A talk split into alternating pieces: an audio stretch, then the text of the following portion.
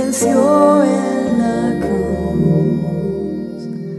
Fue quien cargó, quien llevó nuestro dolor. Jesús resucitó.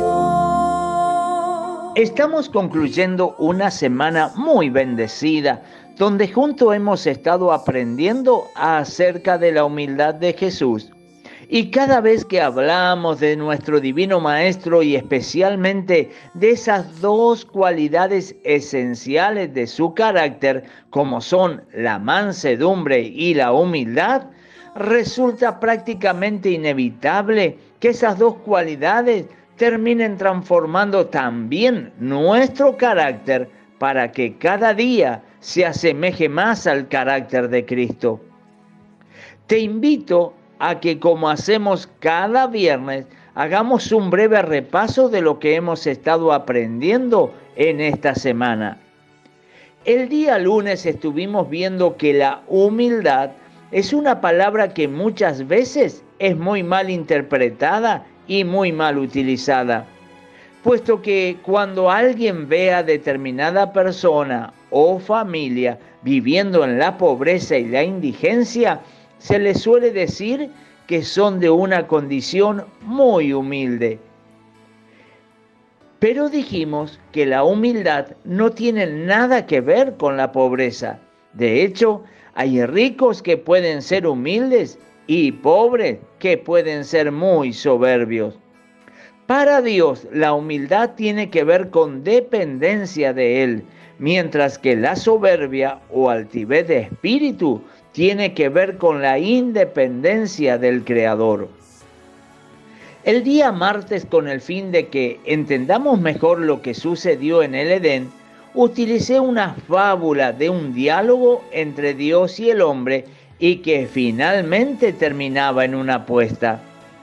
El hombre le decía a Dios que se iba a independizar de él e igual le iba a ir muy bien mientras que Dios le decía que si tomaba esta decisión le iba a ir muy mal.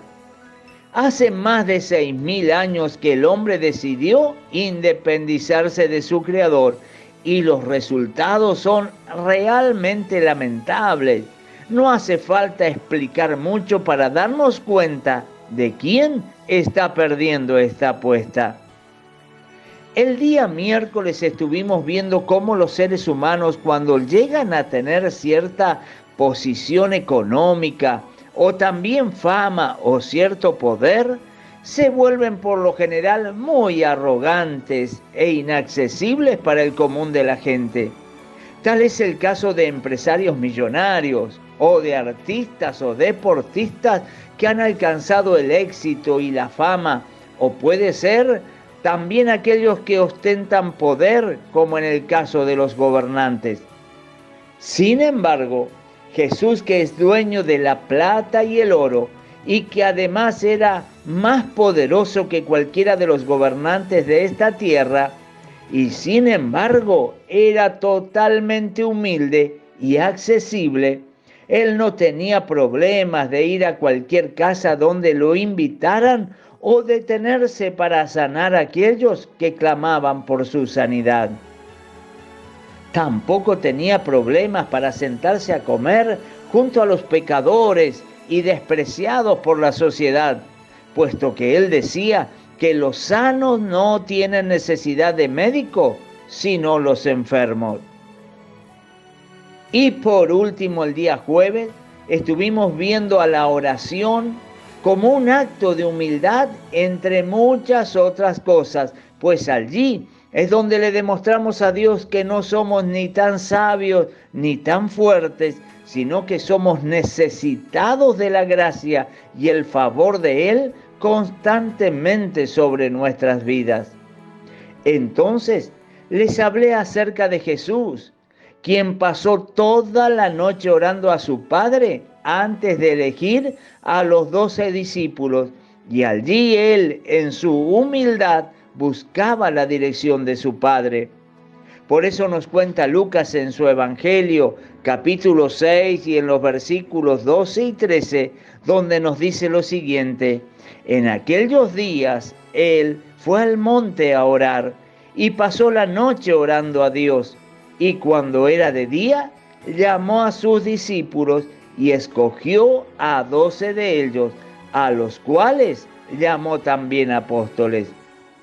Y cité solo ese momento de los muchos hechos similares donde Jesús o pasaba toda la noche orando a su Padre, o por el contrario se levantaba muy de madrugada para tener comunión íntima con su Padre Celestial, donde no solo recibía fuerzas de Él, sino también la dirección correcta de lo que debía hacer ese día. Y esto es un gran acto de humildad por parte de Jesús, nuestro divino Maestro y verdadero modelo a seguir.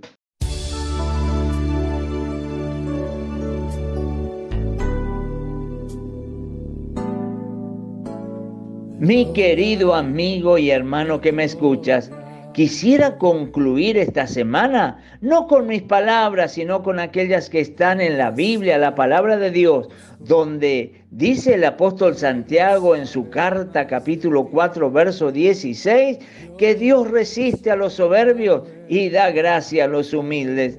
Y en el Salmo 138, verso 6, dice, porque Jehová es excelso y atiende al humilde, mas al altivo mira de lejos. Por eso, seamos humildes como lo fue Jesús, buscando cada día el rostro de nuestro Padre en oración Nunca nos creamos ni tan sabios, ni tan fuertes, ni tan autosuficientes como para no ir a nuestro Padre cada día en oración y buscar de su sabiduría, sus fuerzas y seamos totalmente dependientes de nuestro amado Padre como lo fue Jesús. Entonces seremos humildes como Él lo fue.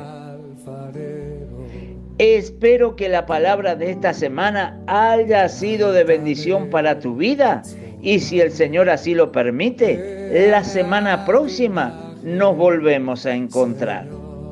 Que Dios te bendiga. Quiero ser